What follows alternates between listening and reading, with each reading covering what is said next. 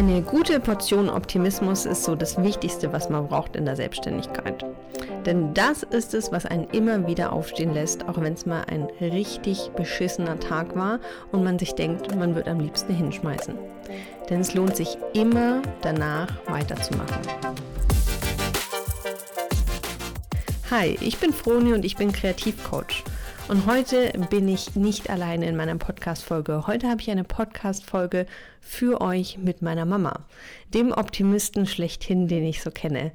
Und ich freue mich sehr, euch heute in der Funkensprüher Podcast Folge ein bisschen Optimismus mitzugeben, euch ein bisschen zu helfen, das Leben leichter zu sehen und so meinen Funken, den ich raus in die Welt tragen möchte, auch mit meinem Podcast weiter und größer entfachen zu lassen. Und falls du ansonsten noch mehr Input von mir möchtest, gibt es mich auf Instagram unter veronikaeschweiger. Und auf meiner Homepage www.veronikaeschweiger.com gibt es noch allerlei andere Informationen, wie ich als Kreativcoach anderen kreativen Selbstständigen helfe, ihre Selbstständigkeit zu leben und wirklich glücklich zu sein damit.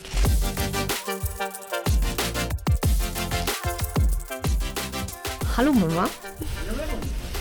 Es ist total irre, mit meiner Mama hier im Atelier zu sitzen und eine Podcast-Folge aufzunehmen. Und das Lustige ist tatsächlich unser Aufbau, wie wir hier sitzen. Ich hinter einem Kissen versteckt und meine Mama mir gegenüber. Ähm, Mama, möchtest du dich einfach mal kurz vorstellen? Okay, also ich bin die, ich bin die Mama von der Veronika bin jetzt 61 Jahre, fast 61, bin erst 60, mhm. habe einiges schon hinter mir und also auch wie das Umfeld von mir redet, bin ich also sehr optimistisch veranlagt. Und das ist ja das, was die Veronika euch heute sagen möchte. Was soll ich noch sagen? Verheiratet, zwei Kinder. Also ihr seht schon drei Hunde in unserer Familie. ihr seht schon, es ist auch gar nicht so einfach, sich einfach so mal vorzustellen in einem Podcast, weil ähm, es ist total verrückt, bei einer Mama gegenüber zu sitzen und ähm, keine Ahnung, sich mit ihr zu unterhalten für euch. Also es ist eine total verrückte Situation gerade für mich auch. Aber ich freue mich sehr, dass meine Mama den Spaß mit mir mitmacht. Ähm, wenn ich meine Mama jetzt auf die Schnelle mal beschreiben oder vorstellen müsste, dann würde ich sagen, das ist meine Mama. Die hat ungefähr schon, äh, ich weiß gar nicht, wie viele Jobs auch schon gemacht, war tatsächlich auch selber selbstständig. Darüber reden wir gleich auch noch mal kurz und hat ähm, körperlich bzw. krankheitsmäßig auch einiges durchgemacht. Und trotzdem sehe ich meine Mama fast jeden Tag mit einem Lächeln und das freut mich wirklich sehr. Ha. Ja, das stimmt, das stimmt, ja. ähm, Mama, erzähl doch mal den Leuten ein bisschen, also stell dir einfach vor, da sitzt eine Portion oder eine Person und der erzählst du das. Ähm, erzähl doch der Person mal, was für einen beruflichen Werdegang du hinter dir hast. Also mein beruflicher Werdegang ist so, dass ich schon mit, also mit der Hauptschule damals ab, aufgehört habe, wusste schon, dass ich also Kosmetikerin werden möchte, bin aber dann als Apothekenhelferin erstmal gelernt, äh, zweieinhalb Jahre, habe den Beruf abgeschlossen, bin dann auf eine Privatschule damals gegangen in, in Heidelberg und habe da meine Kosmetikausbildung gemacht. Habe mich dann bei uns im Heimatort selbstständig gemacht mit Kosmetik, habe dann war dann sieben Jahre selbstständig, genau. Was heißt denn das selbstständig sein? Also du hattest mit auch Kosmetiksalon, mit eigenem Laden, mit Wäscheabteilung mit dabei, ganz klein. Damals, es war ja dann wirklich ähm, in den 80er Jahren, also Ende 70, Anfang 80 war ja das. Und da äh, gab es die Kosmetiksalons noch nicht so, wie es heutzutage gibt. Also da, jetzt gibt es sie ja an, an, jeder Straßenecke. Das war ja damals etwas ganz Besonderes. Und äh, da war also auch schon wirklich viel Arbeit drin gesteckt, äh, das ein bisschen aufzubauen. Und ja, dann, das habe ich dann sieben Jahre gemacht. Mein Mann ist bei der Bundeswehr. Inzwischen hatte ich den kennengelernt. Habe geheiratet, hatte dann meinen Sohn bekommen. Und 88 wurde er dann nach Neuburg versetzt. Neuburg an der Donau. Und dann war die Überlegung, meinen Laden größer zu machen oder aufzuhören und dann nach Neuburg mitzugehen.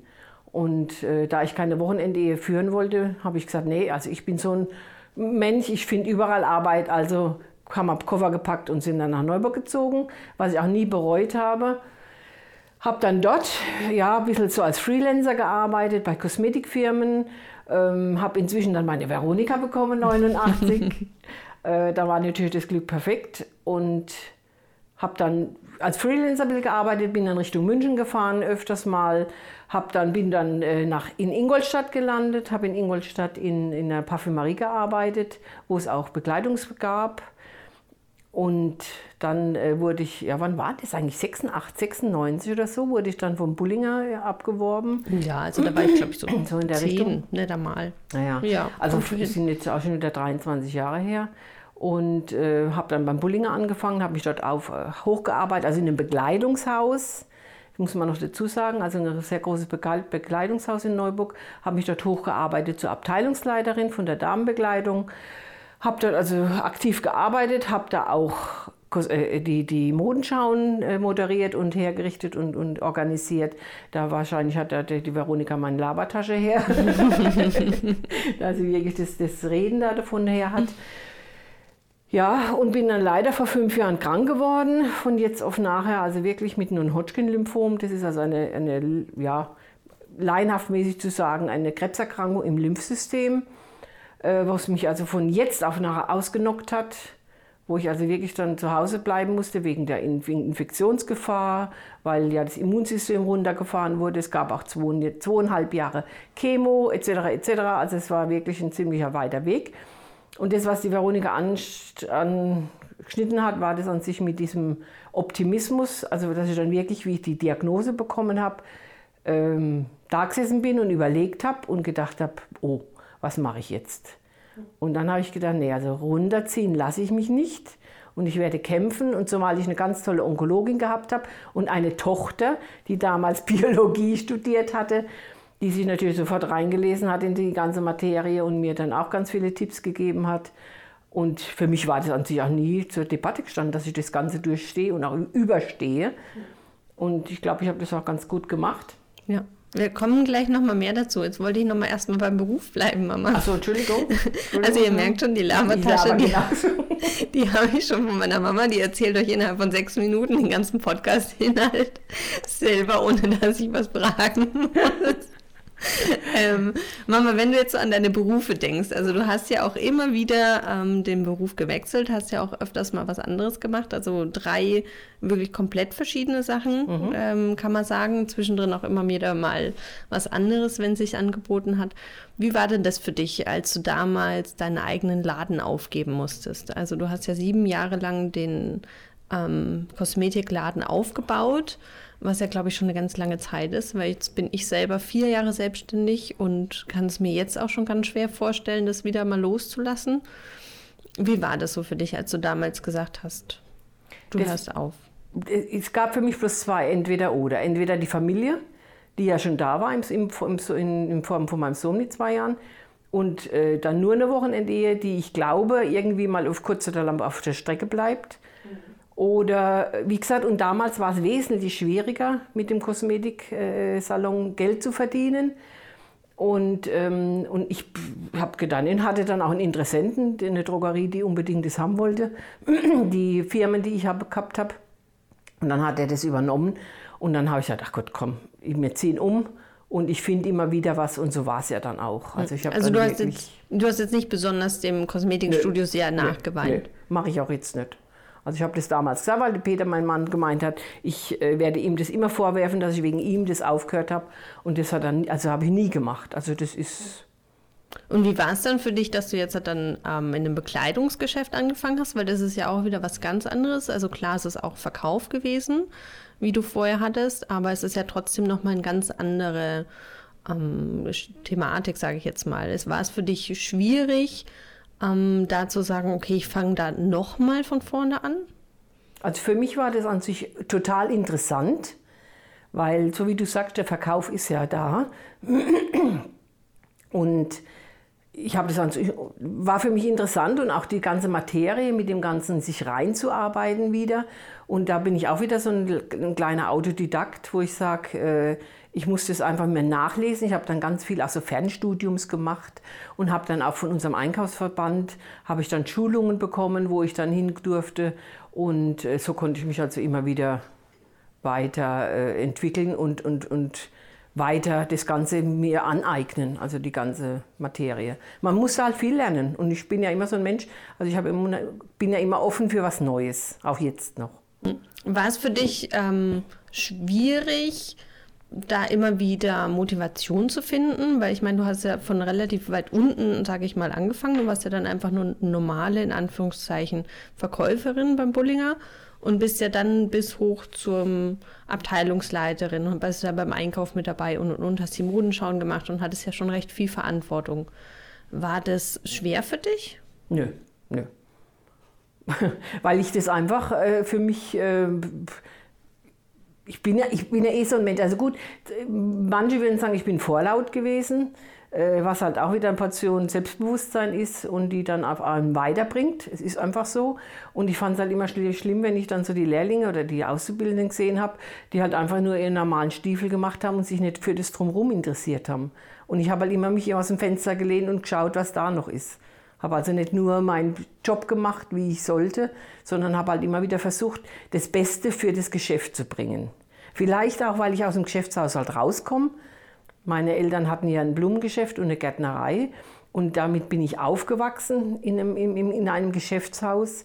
Und ich glaube, das hat mich auch geprägt, einfach das, das zu zeigen, aha, ich muss das machen, was fürs Geschäft wichtig ist. Hast du dich immer ähm, stark mit deiner Arbeit identifiziert in der Zeit auch? Ja, ja. Also ich glaube schon und ich habe auch wirklich Glück gehabt mit meinen äh, Kindern und mit meinem Mann, der mich also wirklich unterstützt hat. Ähm, glaube ich schon, dass ich sagen kann, dass also wirklich, äh, wie soll ich sagen, das Geschäft in manchen Situationen, in manchen Szenen oder manchen äh, Zeiten äh, mir wichtiger waren wie die Familie. Ja, also muss ich tatsächlich so auch sagen, war aber für mich als Kind nie schlimm. Also ich habe es nie negativ aufgenommen. Also ich kannte dich, dass du von Anfang an relativ schnell ja ähm, wieder Vollzeit gearbeitet hast. Mhm. Also da erinnere ich mich gar nicht so direkt dran, aber auch in, in meiner Kindheit und Jugend dann die Mama, wenn ich halt nach der Schule dich sehen wollte, dann bin ich halt in den Bullinger gegangen. Und da genau. bin ich ja auch barfuß rumgelaufen und ähm, habe da so, nicht gewohnt, das ist jetzt ein bisschen übertrieben, aber das war schon sehr, so ein bisschen heimatmäßig. Da ist man halt reingegangen, ist auf diesem Teppich darum gehupft. Und wenn die Mama halt eine Kundschaft hatte, die sie gerade beraten hat, dann habe ich halt gewartet und habe halt geguckt oder habe mich mit den anderen unterhalten. Also man kannte sich da auch tatsächlich. Ähm, war es für dich manchmal dann zu viel? Weil du hast ja sehr viel Zeit auch in deine Karriere reingesteckt, äh, in diese ganze Erarbeitung, dass du da Abteilungsleiterin geworden bist und so viel Verantwortung hattest. Also gab es auch so Tage oder vielleicht Zeiten, Phasen, wo du gesagt hast, es ist einfach zu viel, vielleicht sollte ich meinen Gang zurückschalten? An sich nicht, vielleicht aber auch durch das, dass ich sehr gute Chefs gehabt habe die Senior Bullingers waren ja wirklich so, wo ich sage, ähm, die haben ja auch ihr Geschäft gelebt und ich kannte das ja auch nicht anders. Und ähm, nö, kann ich jetzt gar nicht sagen. Also ich war wirklich so und ich würde es auch gar nicht missen. Also ich habe die Zeit wirklich genossen, die ich da drin gearbeitet habe und auch äh, so viel drin gearbeitet habe und das ja als mein Geschäft in dem Sinn angesehen habe. Also immer versucht habe, äh, das Beste zu geben. Hm. Ja, aber es ist ja tatsächlich sehr viele Parallelen auch zur Selbstständigkeit. Also, dass man wirklich sich viel damit identifiziert, viel ähm, Arbeit da auch reinsteckt, viel von seiner zusätzlichen Freizeit. Also, du hast ja auch immer oft mehr gemacht, als du hättest machen müssen. Ähm, ja, das fand ich auch immer sehr bewundernswert. Also, vielleicht habe ich das auch daher, dass ich da so mich reinknien kann und auch will und das aber auch wirklich Erfüllung habe. Ähm, wie war es denn dann für dich, als ja die Diagnose kom kam? Mm, und dann hieß es ja erst einmal ähm, nicht mehr arbeiten und sehr viel still liegen und still sein. Also das waren ja mehrere Krankheiten, da müssen wir jetzt gar nicht genau drauf eingehen. Aber du warst ja wirklich zum Teil auch gezwungen, sechs Wochen einfach zu liegen und nichts zu machen.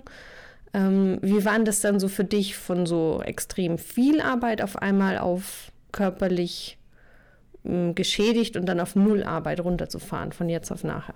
Das war der Horror. Das war wirklich der Horror.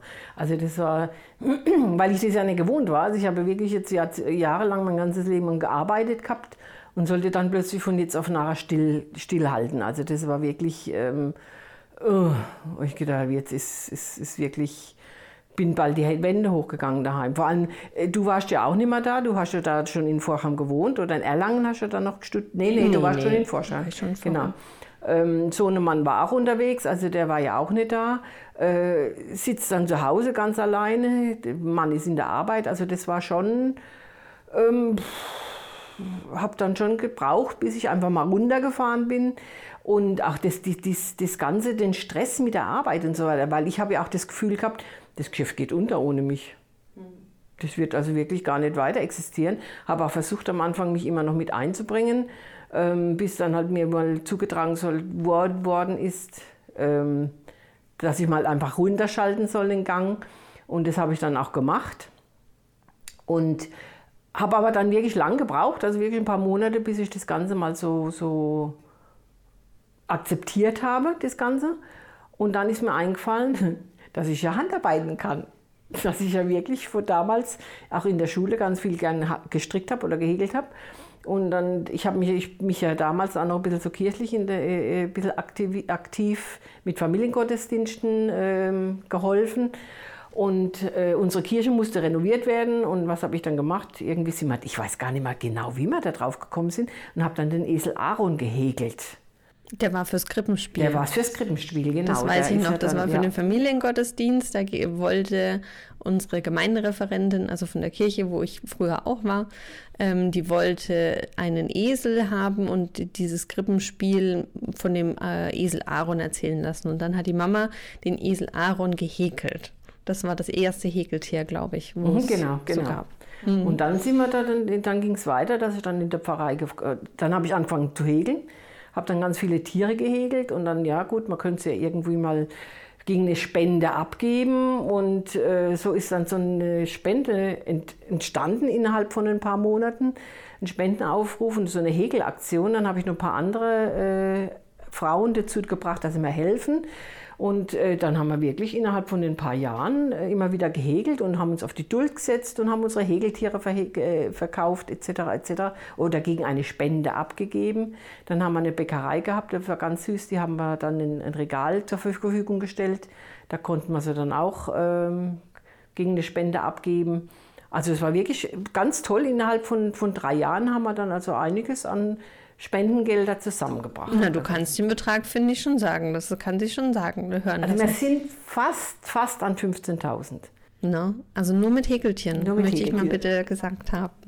Also ihr seht schon, wenn meine Mama äh, ihren eigentliche Sache nicht machen darf, ihren eigentlichen Beruf, was auch immer, sie findet einfach irgendwas anderes, was sie machen kann. Und ich glaube, das ist auch ganz viel Optimismus. Einfach, wenn das Leben einem Stein in den Weg legt, nicht einfach sich hinzusetzen und zu sagen, nee, ich mag nicht mehr, sondern einfach einen anderen Weg zu gehen. Und ähm, das ist, glaube ich, so eine Sache, die habe ich wirklich von dir. Also wenn das halt mit meiner Beamt Verbeamtung nicht klappt oder beziehungsweise, dass sie mich nach München stecken wollen und das will ich nicht, ja, dann äh, gehe ich halt nun mal einfach den anderen Weg und mache mich selbstständig. Und dann kam Corona, keine Hochzeiten mehr, dann gebe ich mir einfach die Möglichkeit, andere Dinge zu machen. Also immer wieder auch was zu finden, was einen so erfüllt, das ist, glaube ich, das Verrückte. Fandest du, dass du jedes Mal, wenn du was Neues gemacht hast, genauso erfüllt warst? Also warst du genauso glücklich damit? Ja, ja, das würde ich schon sagen. Also von, von, weil ich immer wieder, wenn ich, wenn ich was gemacht habe, habe ich mich, hab entweder oder gab's, es gibt halt bei mir nur entweder oder. Entweder ich mach's und dann mache ich es gescheit oder ich lasse die Finger davon. Und auch so wie du gesagt hast mit den Steinen, äh, dann räume ich halt die Steine weg. Und, Oder so, und, und, ist natürlich auch eine Möglichkeit. Und, und gehe da drüber. Ne? Also das ist dann schon so, wie gesagt, äh, ja. Und, und also ich bin dann schon eine, ich habe jetzt das Stricken wieder entdeckt. Also ich tue jetzt ganz meine ganzen Bekannten, wo Enkel oder etc. oder irgendwas da sind, äh, die wir, dürfen mir dann Wolle geben und dann stricke ich irgendwas dafür. Das ist jetzt momentan mein neues Projekt.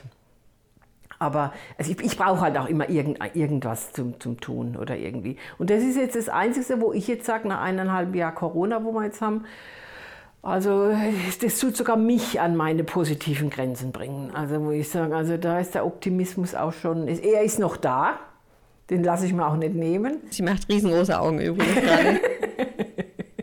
Aber er ist schon ähm, grenzwertig, also wo ich auch mal so zwischendurch mal so einen leichten Durchhänger habe wo ich mich aber wieder selbst aus dem Sumpf rausziehe. Genau, und jetzt ist das Wichtigste für die Zuhörer, glaube ich, wie schaffst du es denn, dich da aus diesem Sumpf rauszuziehen? Also was ist denn so kopfmäßig bei dir? Was für ein, was für ein Weg ist es denn, von dem Boden, von diesem Loch wieder rauszukommen? Ich weiß es nicht, wie ich es mache. Ich kann es nicht sagen. Weil ich kriege das von vielen gesagt, ah, wie positiv ich wäre und was ich halt einfach immer so leiste und alles, wo ich dann denke, äh, ich weiß es nicht. Ich, ich kann es ich kann's nicht sagen, warum ich mich immer wieder, weil ich lasse mich nicht unterkriegen. Also ich bin wirklich so ein Typ, wo dann sagt, nee, also so nett und... Genau, vielleicht einfach so auch diese, dieses, dieser Gedankengang, dass du sagst, ich habe keine Lust, ich möchte nicht meine Energie darauf verschwenden, dass es halt eben scheiße ist. Und dieses, deine Zeit ist dir so zu, sozusagen zu schade, schlecht gelaunt zu sein oder mhm. halt das Ganze negativ zu ja. sehen. Ja, das, das trifft es auf den Punkt, genau. Ja, das kann ich genauso sagen, weil es bei mir nämlich genauso ist. Da sagen auch immer alle, wie kannst du das nur? Sage ich ja, aber mir ist es einfach meine Zeit und meine Energie zu wertvoll, das mit etwas zu verschwenden, was jetzt einfach Tatsache ist. Ich kann es ja nicht ändern. Also damals mit deiner Erkrankung oder mit den Erkrankungen, da war es ja auch so oft, dass wir oft Scherze drüber gemacht haben, wo ich noch weiß, wo jeder uns blöd angeguckt hat. Aber es war halt so. Man konnte es ja nicht ändern. Es war ja immer nur die Sache, wie man damit umgeht. Hm. Ja, es ist genauso, weil mir gerade mit Erkrankungen oder jetzt gerade mit den Impfungen, wo ja die, die, diese, der Stress ist, wo ich immer sage, ich habe zweieinhalb Jahre Chemo hinter mir. Also mein Körper hat ja wirklich, wenn er das schon überstanden hat und gut überstanden hat, was ich jetzt behaupte mal, ich, so gehe ich aber auch zu meiner Onkologin und lasse meinen mein, mein, äh, Bluttest machen. Ich habe also eine Freundin, die hat auch so eine andere Erkrankung und die ist immer voll Panik vorher, wo ich dann sage, hey, was soll das? Also geh doch positiv in das Ganze. Das Blutbild muss positiv sein und wenn es nicht ist, können wir es eh nicht ändern. Dann kann ich mir immer noch Gedanken drüber machen. Glaubst du dran, dass deine Einstellung ähm, deinen Lebensweg und auch deine Gesundheit beeinflusst? Also ich glaube es schon. Also ich glaube schon, dass es einige Sachen, wenn man sich sagt, oh, das geht nicht und, oh, und ich habe so Schmerzen und, und das kann jetzt, mir kann gar nichts helfen und so, dass es also mich mehr runterzieht und auch gesundheitlich kaputt macht, im Gegensatz zu mir. Also das hatte gar keine Chance bei mir. also wirklich, die sitzt gerade da wie ein Fels in der Brandung und sagt sich so, Krebs, fick dich, ich kann das. Genau, und ja. wir machen das jetzt und dann ist wieder gut. Ja. Also sehr, sehr irre Mama. Das muss ich wirklich sagen. Fand ich auch immer wieder sehr bewundernswert, ähm, wie du damit umgegangen bist. Das hat mir auch gezeigt, dass es. Also ich bin auch der großen Überzeugung, dass das viel geholfen hat, dass dein, äh, deine Erkrankungen, das ist ja auch Plural, ähm, wesentlich weniger schlimm, sage ich jetzt einfach mal, verlaufen sind aufgrund deiner Einstellung. Also da bin ich auch vollkommen fest davon überzeugt. Ich vergesse so viele Sachen aber auch. Also ich bin, die, manche sind sowieso Elefanten, die alles immer noch dran denken und zehn Jahre später immer noch wissen, was derjenige gesagt hat, wo ich sage, ich vergesse das immer. Ich vergesse das auch, dass ich die ganzen Erkrankungen gehabt habe oder habe. Das stimmt allerdings. Wir hatten es letztens und da hat die Mama gesagt, was, das war so und so. Und ich sagte, ja, ich war beim Arzt mit dabei. Ah oh ja, das weiß ich gar nicht mehr. also wir, wirklich keine Peanuts, Leute. Ne? Also wir reden hier wirklich von ernsten Sachen. Aber das ist, glaube ich, auch so die schöne Sache. Ähm, so dieses sich an Positives festhalten und das Negative auch wirklich gehen zu lassen. Würdest du aber das als Verdrängen sehen oder also beschäftigt dich manches davon immer noch? Wenn du nicht mehr dich damit auseinandersetzen willst? Oder ist es wirklich eher so ein Gehen lassen? Also, wenn ich es jetzt genau nehme, also was ich gemacht habe, ist in der Zeit auch viel Tagebuch geführt. Mhm. Also ich habe jeden Tag, am Anfang jeden Tag geschrieben und dann immer jetzt so sporadisch, wenn mir gerade was einfällt. Weil ich denke, äh, ist vielleicht für euch auch mal interessant, wie ich mich damals gefühlt habe oder wie ich mich überhaupt fühle in der Zeit. Aber ähm, ja, hm, vielleicht ist es auch ein, ein gesundes Verdrängen Einfach um nicht verrückt, also nicht verrückt zu werden, ist Quatsch, aber einfach um, um, um positiver zu sein. Warum soll ich mich mit diesen Nebensächlichkeiten abgeben? Ähm, ich, ich, möchte, dass mir es gut geht. Ich weiß ja nicht, wie lang. Kann jetzt, es kann noch fünf Jahre gehen, es kann noch ein Jahr gehen oder es kann noch 20 Jahre gehen. Oder 30. Nee, so alt nicht mehr, so viel nicht mehr, aber. Also 90 kann ich dich auch schon noch mit dem Wegelchen rumschieben, aber ist doch in Ordnung.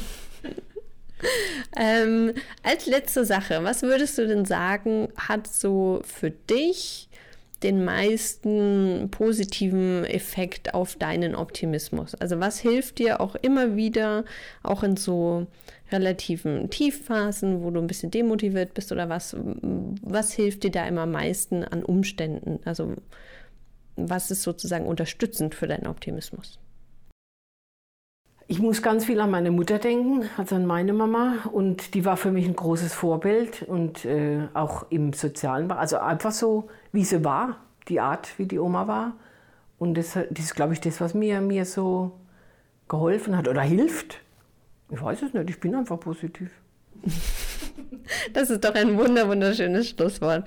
Vielen, vielen Dank, Mama, dass du das mit mir gemacht hast, dass du äh, dich hinsetzt und mit meiner Tochter so offen und ehrlich in einer Podcast-Folge für die Öffentlichkeit zugänglich sprichst. Das bedeutet mir wirklich sehr viel.